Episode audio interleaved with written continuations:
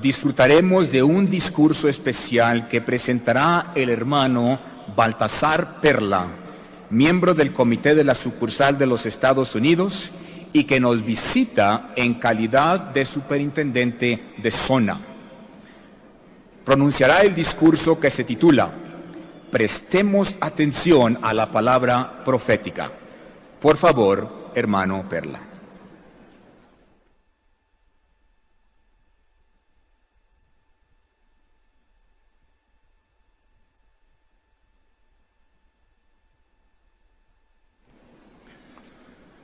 Antes de presentar el discurso que se ha anunciado, me es un gran placer traer para todos ustedes aquí en este estadio y los lugares donde están reunidos nuestros hermanos en todo Centroamérica y los salones de asamblea aquí en México, el cariño y el amor cristiano de sus hermanos en Canadá, que fue la visita anterior a nuestra visita aquí a México, y de la familia Betel de los Estados Unidos y el cuerpo gobernante.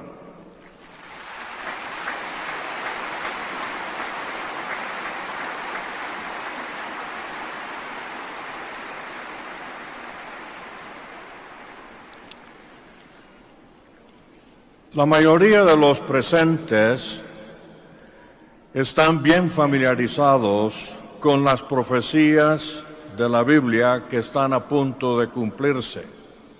De hecho, estuvimos analizando una de ellas en el estudio de la atalaya esta mañana.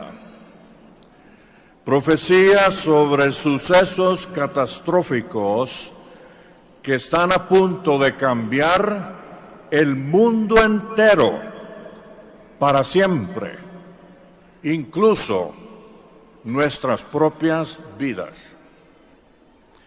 Babilonia la Grande será devastada, destruida. Todos los gobiernos llegarán a su fin. Realmente, hermanos, estos son tiempos emocionantes. Pero la pregunta clave es, ¿cree usted de verdad que estos acontecimientos proféticos van a suceder. Creen sus hijos estas profecías. Recordemos, la verdad se aprende, no se hereda. Si creemos esto de corazón y estamos completamente convencidos de que sí van a suceder, estas profecías deben afectar ahora nuestras vidas, nuestras metas. El apóstol Pedro nos da un consejo que no podemos minimizar en la actualidad. Debemos de tomar en serio las profecías bíblicas y debemos vivir de acuerdo con ellas. Note lo que dice el apóstol Pedro en la segunda carta, el capítulo 1 y el versículo 19. Segunda de Pedro, capítulo 1, versículo 19. Por consiguiente, tenemos la palabra profética hecha más segura ¿Y qué dice el apóstol Pedro? Y ustedes hacen bien en prestarle atención como una lámpara. Sí, hacemos bien en prestar atención a la palabra profética como una lámpara. ¿Por qué le dijo eso a los cristianos el apóstol Pedro? Porque sabía que algunos ridiculizarían la palabra profética otros no la van a tomar en serio. Pero Pedro le dijo a los cristianos que eso no iba a cambiar el cumplimiento de la profecía. Para ayudar a los cristianos del primer siglo que reconocieran la necesidad de prestar atención a la palabra profética, él les recordó la destrucción de una sociedad humana del pasado. Analizamos un poquito de eso en el estudio de la Atalaya, pero leamos lo que Pedro les dijo en la segunda carta, esta vez el capítulo 3. Y vamos a leer los versículos 5 y 6. Porque conforme al deseo de ellos, este hecho se les escapa que hubo cielos desde lo antiguo y una tierra mantenida compactamente fuera de agua y en medio de agua por la palabra de Dios. Y por aquellos medios el mundo de aquel tiempo sufrió destrucción cuando fue anegado en agua. Notemos algo importante.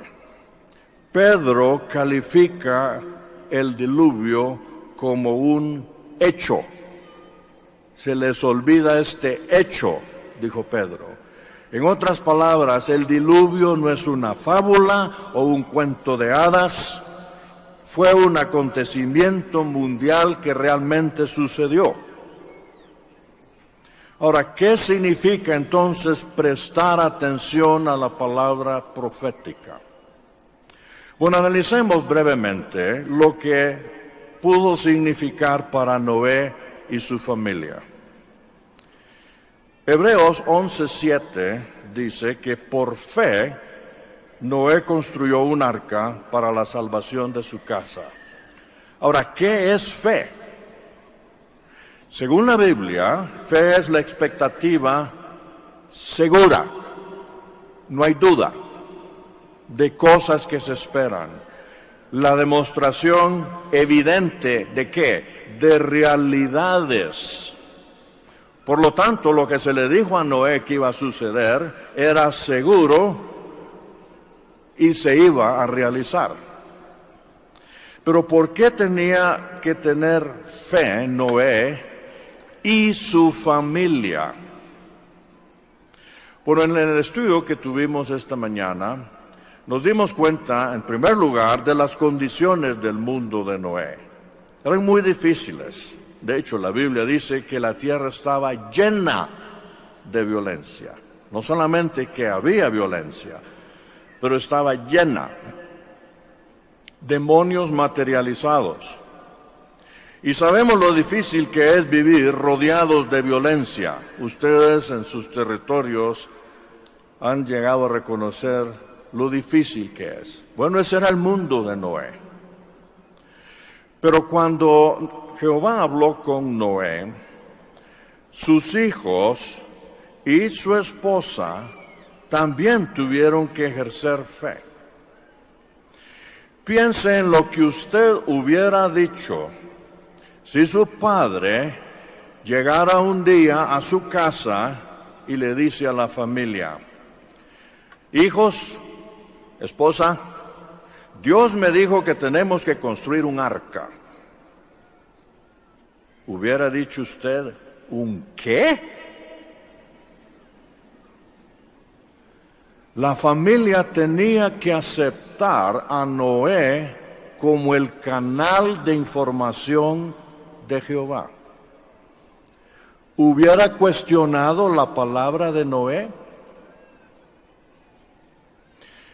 Otro punto. Leamos Génesis 5:30. Génesis capítulo 5, el versículo 30. Dice, después de engendrar a Noé, Lamec continuó viviendo 595 años. Entre tanto llegó a ser padre de hijos e hijas. ¿Qué aprendemos de este texto? ¿Qué aprende usted? Bueno, si Lamec, además de engendrar a Noé, tuvo hijos e hijas, eso significa que Noé tuvo hermanos y hermanas, ¿verdad? Ahora, puesto que él fue predicador de justicia, es lógico que le predicó a su propia familia. Pero reflexione. ¿Cuántos de sus hermanos se salvaron? ¿Cuántos de la familia de la esposa de Noé entraron en el arca? Las esposas de los hijos de Noé también tenían familia, tenían mamá, papá. ¿Cuántos de la familia de esas mujeres aceptaron la palabra profética? No olvidemos un punto. Cuando Dios le dijo a Noé que entrara en el arca, no estaba lloviendo. Tampoco hay indicación de que mientras la puerta estaba abierta, otros miembros de la familia de Noé o de su esposa no podían entrar. Pero llegó el momento en que sí se cerró la puerta. Cuando Noé oyó el plum, la puerta estaba cerrada. Pero ¿quién cerró la puerta? No fue Noé, fue Dios. Ahora ya no había manera de entrar en el arca. Pero ahora reflexionen esto. ¿Hubiera entrado usted sin su familia, sin su mamá, sin sus hermanos o hermanas? ¿Lo hubiera hecho? Reflexionemos en estos puntos. Prestar atención a la palabra profética significa que Dios tiene que venir primero. La familia no determinó lo que cada miembro de la familia de Noé iba a hacer. A veces no es fácil este tipo de decisiones, pues como humanos tenemos sentimientos, queremos a nuestra familia pero es cierto, ahora no se le está diciendo que entre en un arca, pero ¿cómo reacciona usted si tiene familiares expulsados en su familia? ¿Cómo los trata? ¿Cuál es su asociación? ¿Se rige por lo que Jehová manda? Nota lo que dijo Jesús en Mateo el capítulo 10, el versículo 37. Mateo capítulo 10, el versículo 37. Jesús dijo, el que le tiene mayor cariño a padre o a madre que a mí, no es digno de mí. Y el que le tiene mayor cariño a hijo o a hija que a mí, no es digno de mí. Con estas palabras Jesús indica a quién debemos poner en primer lugar. Y como mencionamos hace unos minutos, Jehová no habló con toda la familia. Él se comunicó con Noé. Actualmente no tenemos a un hombre como el canal de comunicación, pero sí tenemos al esclavo fiel y discreto. ¿Cómo reaccionamos ante las directrices que nos da el esclavo? ¿Las cuestionamos? Decimos, eso no aplica aquí. O las aceptamos como la dirección del conducto. Ahora, hay otro punto. ¿Cuánto tiempo le tomó a Noé y a su familia construir el arca? Muchos años. Si usted hubiera sido uno de los hijos de Noé, hubiera dudado de la palabra de Noé después de estar diez años martillando o construyendo el arca. Le hubiera dicho usted a Noé, Noé, papá, ¿estás seguro que eso fue lo que te dijo Dios? El punto es, ¿cuánto tiempo dura nuestra obediencia? ¿Por unos años? o hasta el final. Dudamos de que vendrá el fin debido a que ya lo escuchamos por unos cuantos años o estamos convencidos de la palabra profética. Bueno, son asuntos que nos ayudan a analizar nuestro punto de vista personal en relación con lo que leemos en la palabra de Dios. Analicemos otra palabra profética y reflexionemos en lo que significó prestarle atención. Vamos a analizar la palabra profética sobre la destrucción de Jerusalén en el año 70. ¿Qué decía la palabra profética? Bueno, empecemos con un punto. Lucas capítulo 21. Lucas capítulo 21 y leamos primero los versículos 20 y 21. Lucas 21, 20 y 21. Dijo Jesús, además, cuando vean a Jerusalén cercada de ejércitos acampados, entonces sepan que la desolación de ella se ha acercado. Entonces los que estén en Judea echen a huir a las montañas, y los que estén en medio de Jerusalén retírense, y los que estén en los lugares rurales no entren en ella. Notemos algo importante. No solo se tenía que abandonar Jerusalén, se tenía que abandonar Judea y los lugares rurales.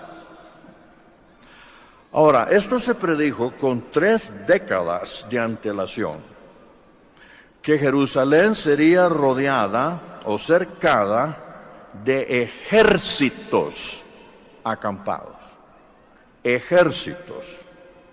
Ahora, ¿qué debían hacer los cristianos? Huir a las montañas. Esas fueron las únicas instrucciones que dio Jesús. ¿Qué significaba entonces para los cristianos del primer siglo prestar atención a la palabra profética? Bueno, leamos lo que nos dice Mateo capítulo 24 y los versículos 16 y 17. Mateo 24, 16 y 17. Entonces dice, los que estén en Judea echen a huir a las montañas. El que esté sobre la azotea no baje para sacar los efectos de su casa. Jesús dijo estas palabras en el año 33 de la era común. No dio detalles específicos, ni tampoco dijo la fecha.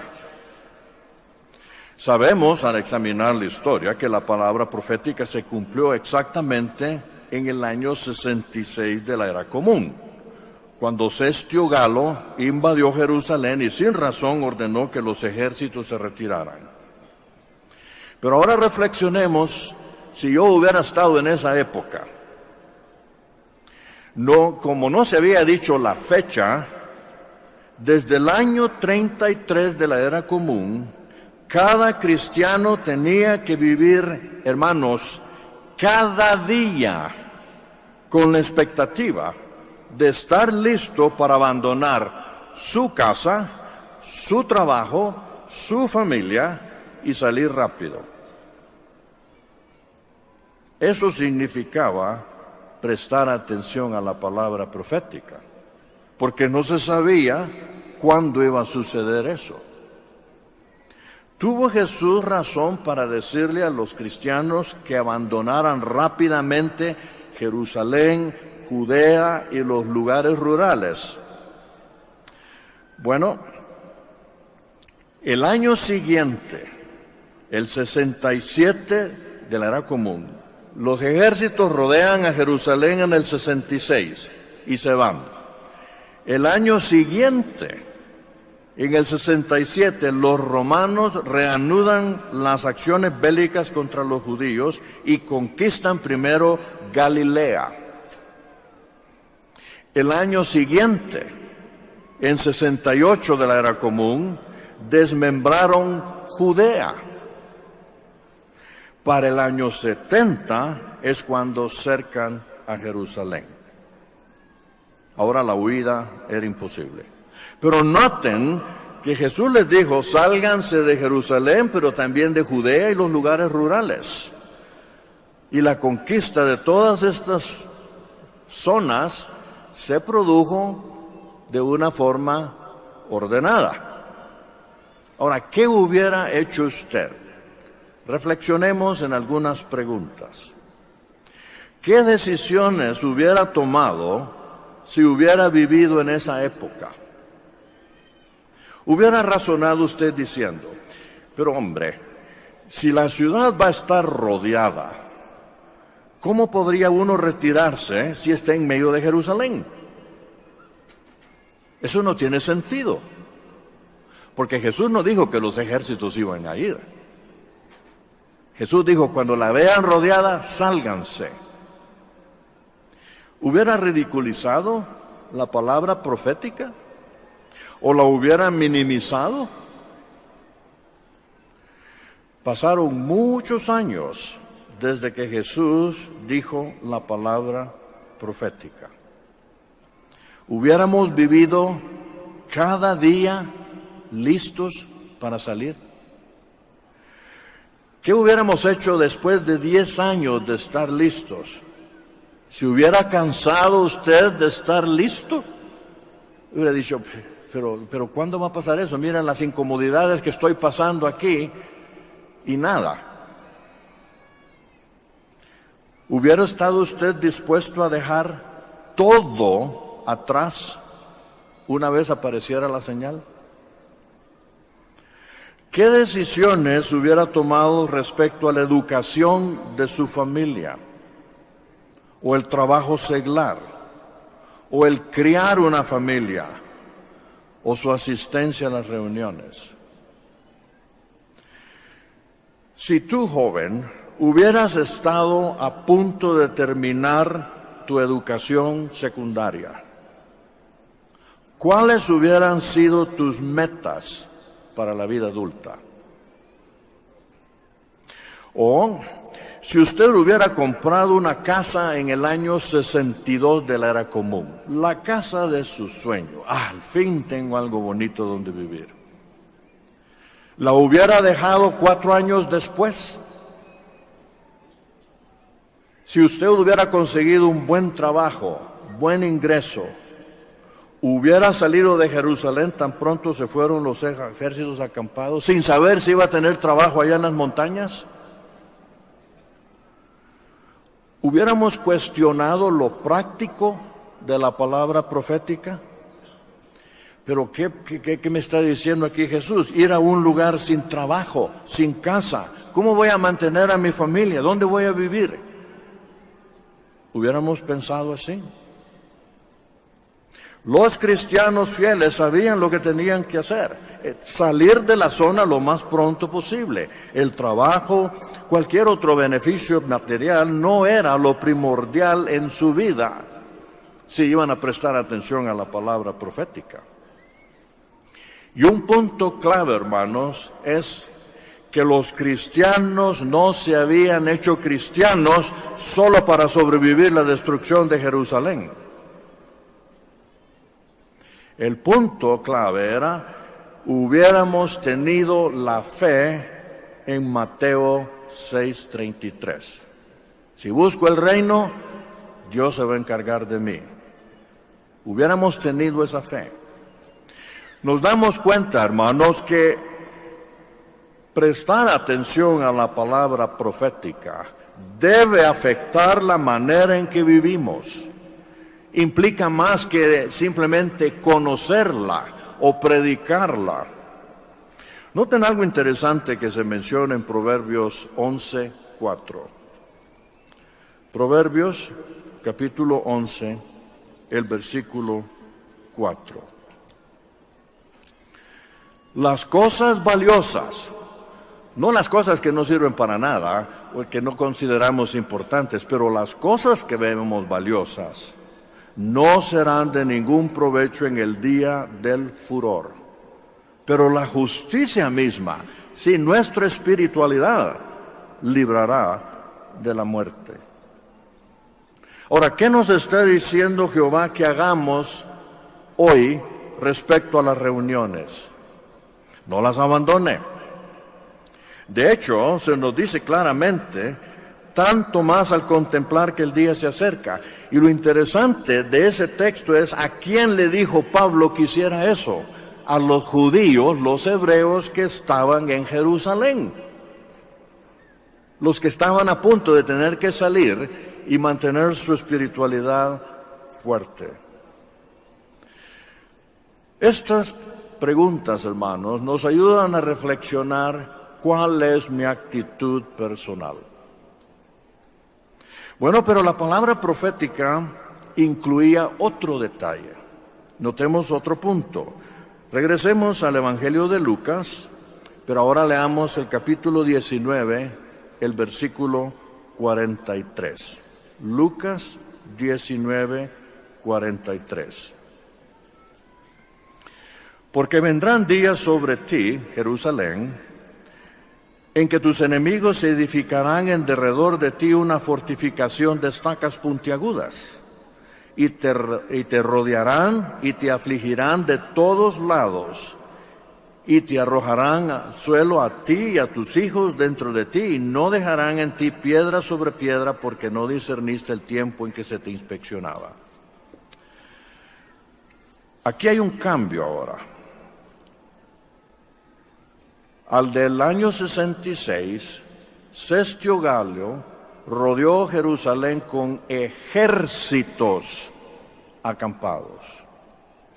Ahora Jesús dijo que después de un tiempo Jerusalén sería cercada con estacas puntiagudas.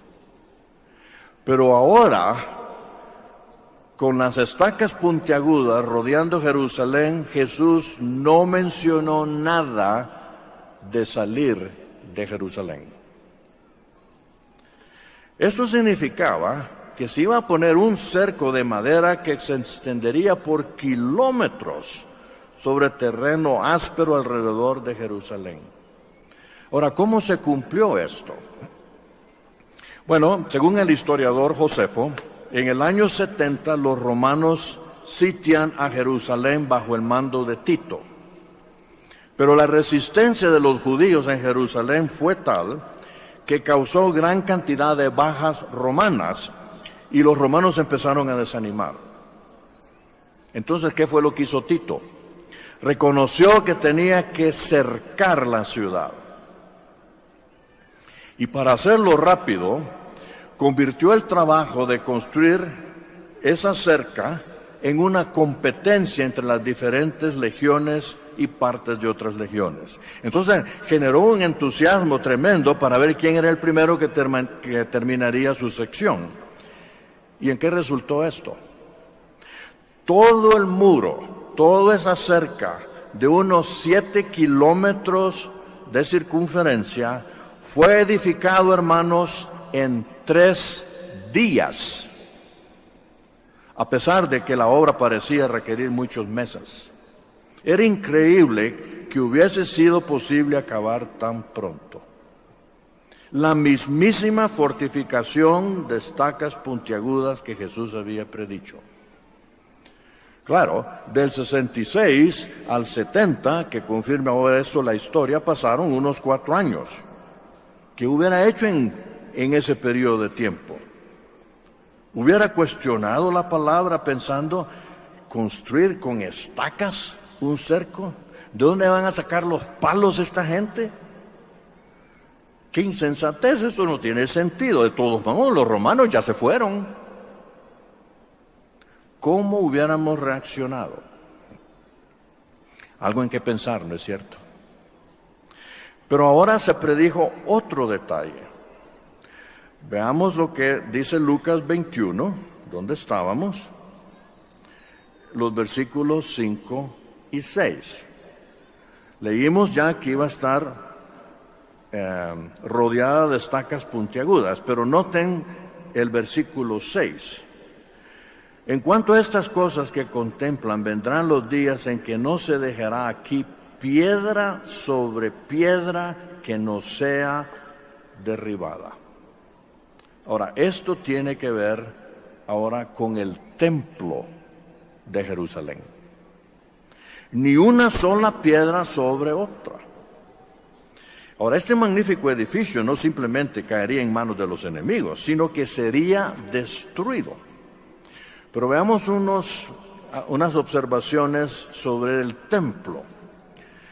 El templo de Jerusalén no era solo una causa de orgullo para los judíos, pero también lo era para el entero imperio romano. El embellecimiento y el ensanchamiento del edificio había sido planeado por Herodes el Grande, a quien el Senado romano había nombrado rey. Se consideraba el templo como una obra maestra de la arquitectura y del arte. Se habían incorporado muchas cosas que el mundo de aquella época admiraba. Algo más interesante es lo que nos dice Josefo. Josefo menciona que el general Tito celebró un consejo de guerra y se resolvió a no destruir el templo. Pero ¿qué sucedió? Bueno, a pesar de esta decisión, a medida que la lucha por el templo aumentó, un soldado romano desconocido arrojó un botafuego en el santuario y el templo se convirtió en una hoguera. Pero claro, el incendio no arrasó con los bloques macizos del templo. Pero recordemos lo que había dicho Jesús, no quedará piedra sobre piedra. Bueno, cuando por fin la ciudad fue tomada y Tito se da cuenta que el templo quedó en cenizas, ahora él manda a que acabasen de destruir toda la ciudad y arrasar incluso el templo también. A pesar de las intenciones de los judíos y del general, las palabras de Jesús se cumplieron. ¿Por qué es bueno, hermanos, que reflexionemos en estos acontecimientos históricos que nos confirman la exactitud de que cuando Dios dice que va a suceder algo, no hay nada que impida que se cumpla? Bueno, leamos Romanos 15, 4. Romanos, el capítulo 15 y el versículo 4 porque todas las cosas que fueron escritas en tiempo pasado fueron escritas para nuestra instrucción. Pensemos ahora en nuestros tiempos. Como mencionamos al principio, hermanos, ¿cuál es mi punto de vista personal, su punto de vista personal? Sobre la palabra profética para nuestros tiempos. Y importante, ¿qué piensan sus hijos?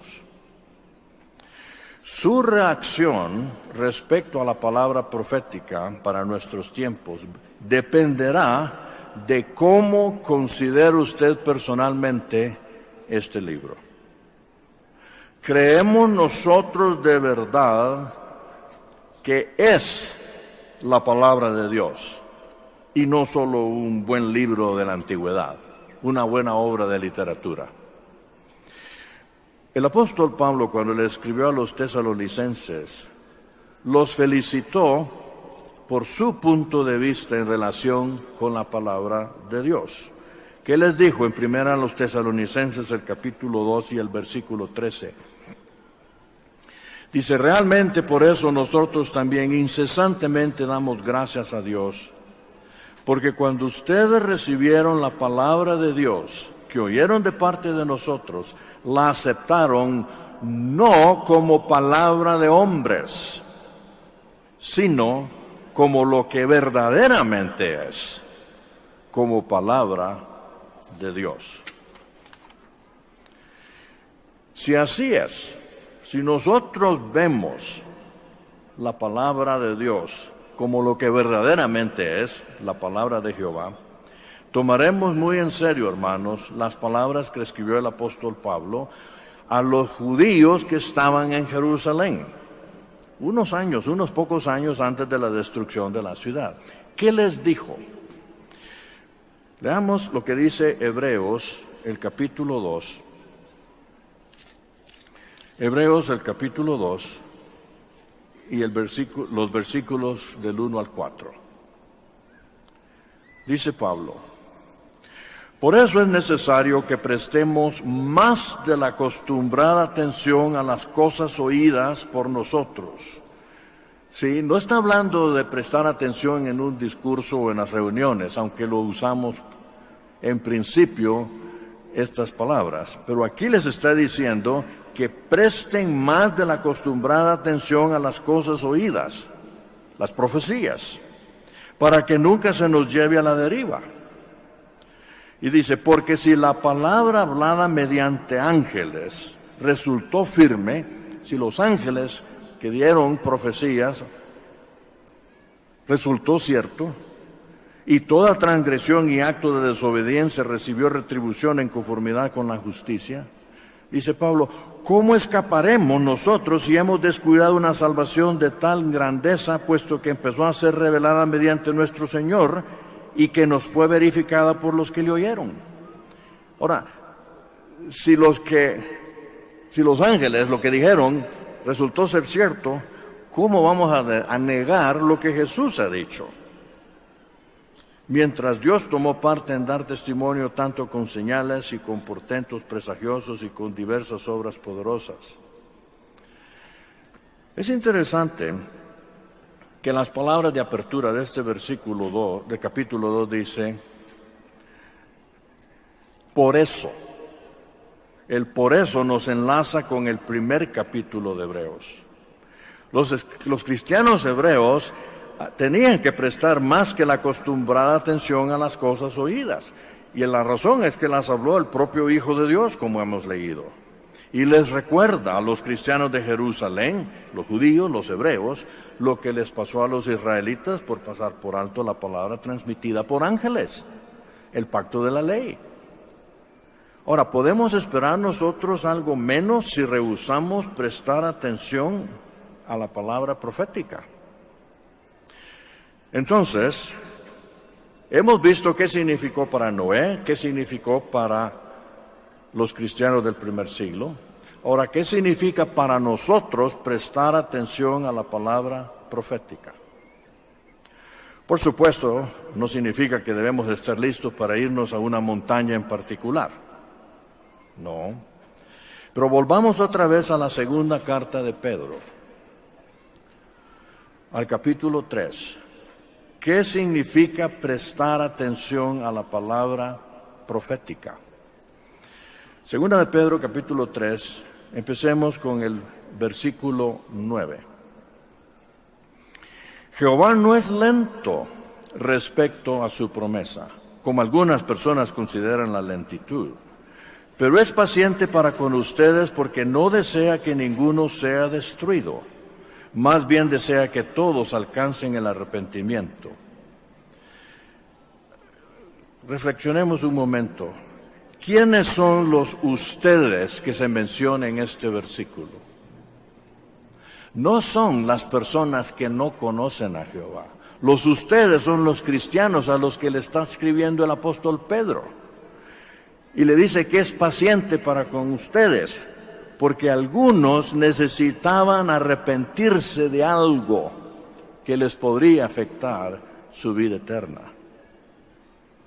Él desea que los ustedes, todos nosotros, no seamos destruidos. Por lo tanto, noten ahora lo que menciona el versículo 11. Puesto que todas estas cosas hacían de ser disueltas, qué clase de personas deben ser ustedes en actos santos de conducta y hechos de devoción piadosa. Y se los vuelve a repetir. Noten el versículo 14.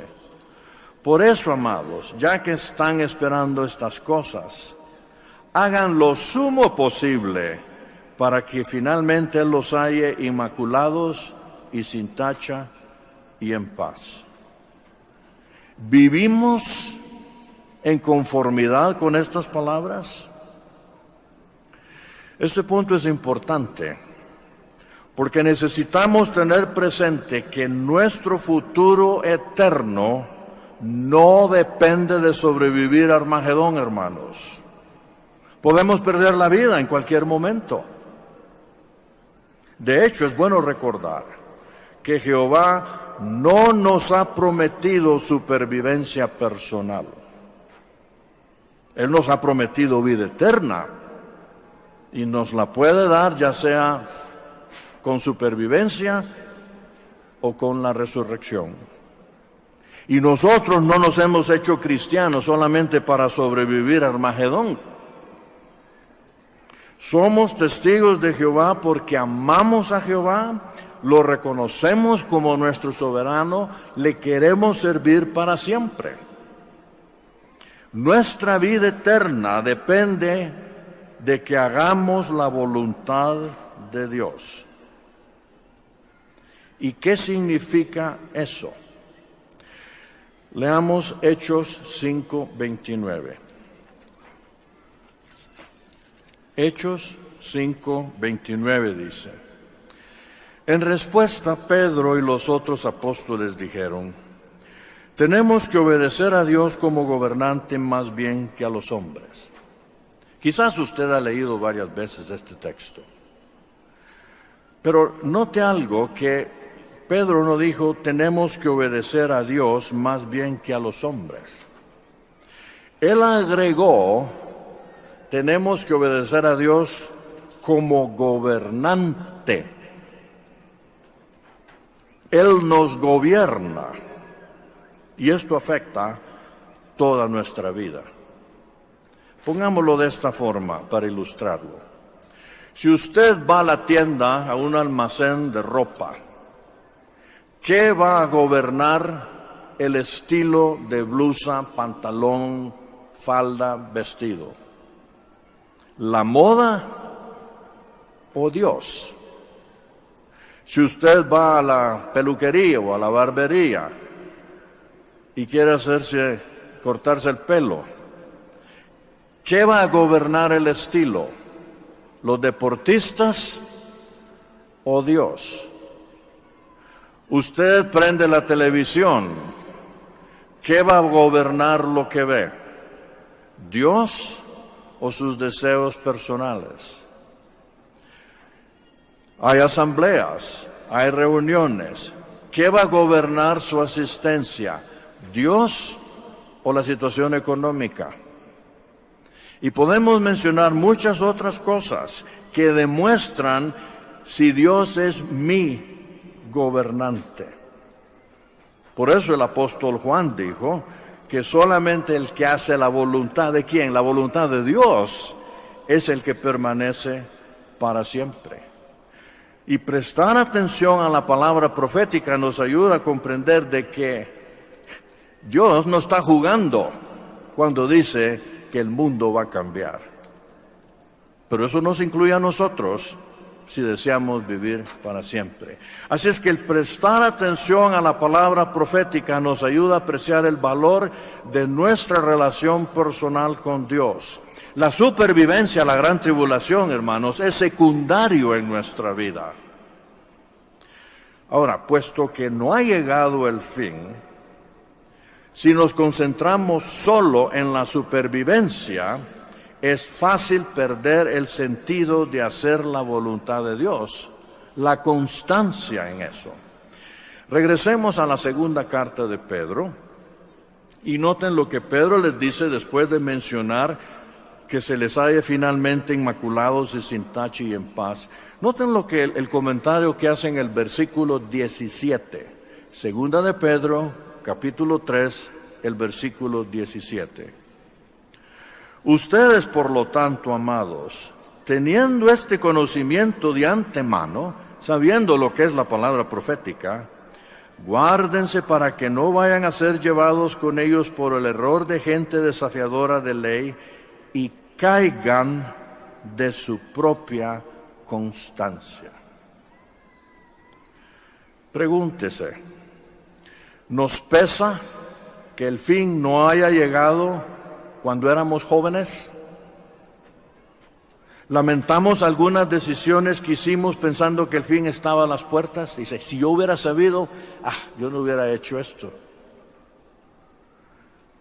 Recordemos que algunos cristianos en Jerusalén murieron entre el 33 y el 70 de la era común. Pero los que murieron fieles, ahora son reyes en el cielo. No queremos olvidar lo que dijo Pablo a los Gálatas. Al debido tiempo segaremos si no nos cansamos. Esa es la lucha. Por eso es que primero los Corintios 15, 58, un texto que conocemos muy bien, nos dice que seamos constantes, teniendo mucho que hacer en la obra del Señor, porque sabemos que nuestra labor en relación con el Señor no es en vano. Y es posible, hermanos, que nuestra conciencia se afecte por las varias circunstancias adversas que tenemos que enfrentarnos en la vida. Pero vamos a permitir que nuestro servicio a Jehová decaiga por culpa de un comentario o de un acto poco amable.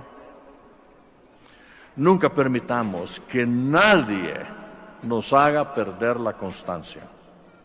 Notemos lo que dijo Jesús en Mateo 24, el versículo 43 y el versículo 44. Mateo 24.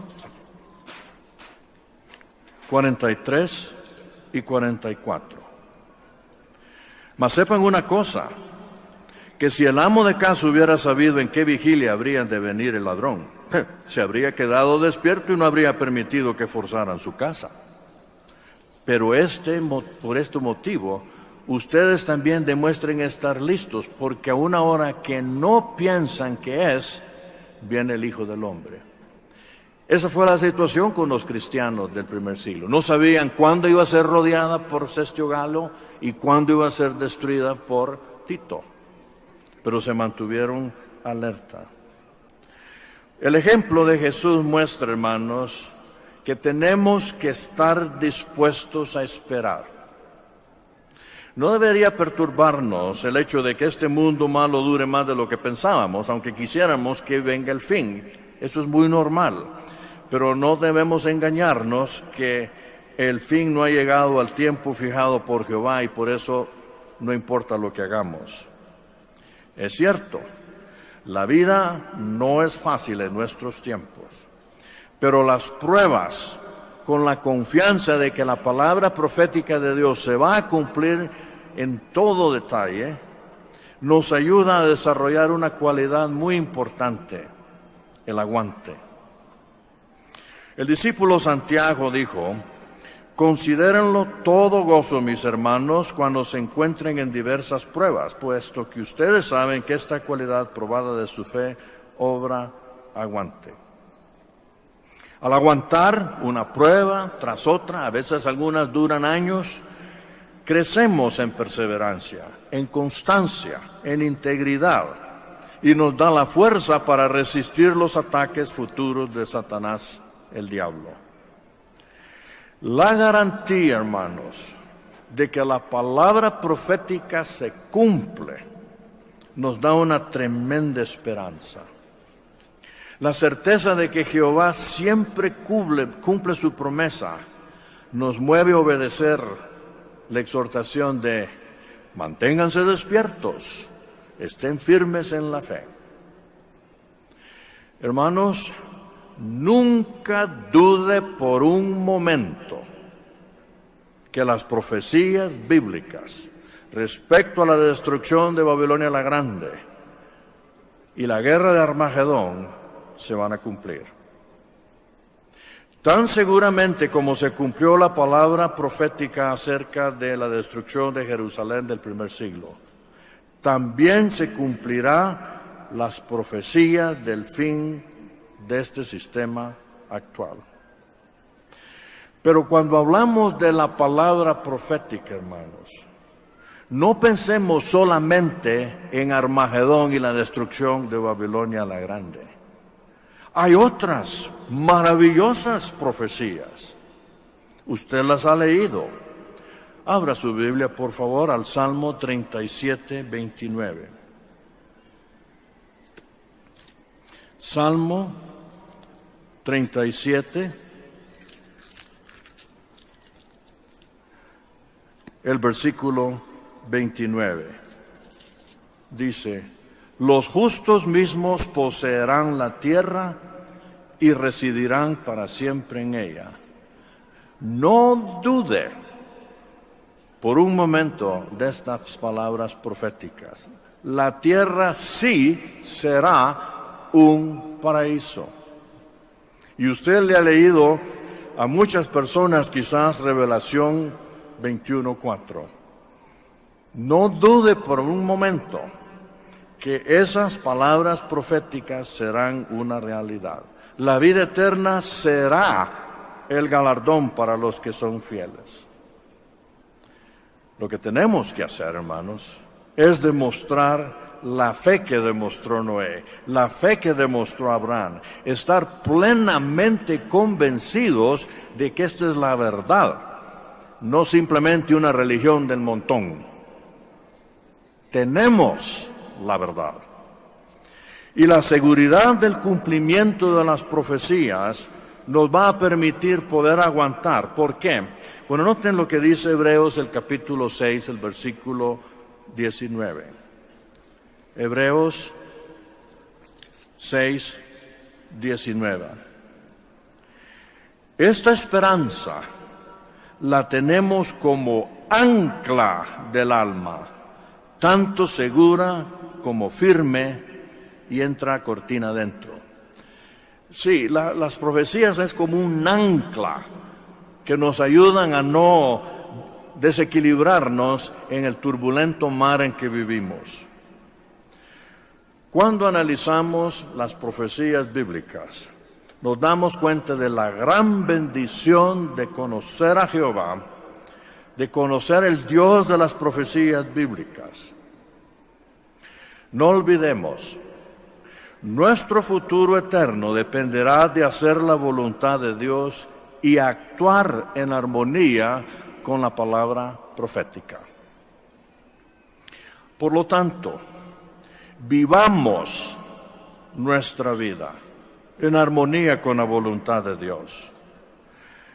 Tengamos siempre presente no solamente Armagedón, pero la palabra profética de Revelación 21.4, véase en el cumplimiento de Revelación 21.4, en el cumplimiento del Salmo 37.29 tenga la misma determinación de Noé y su familia. Quizás no fue fácil entrar en ese arca y dejar sus seres queridos afuera. No sabemos si cuando esa puerta se cerró y empezó a llover, Noé oía los puñetazos para que se le abriera la puerta. No sabemos.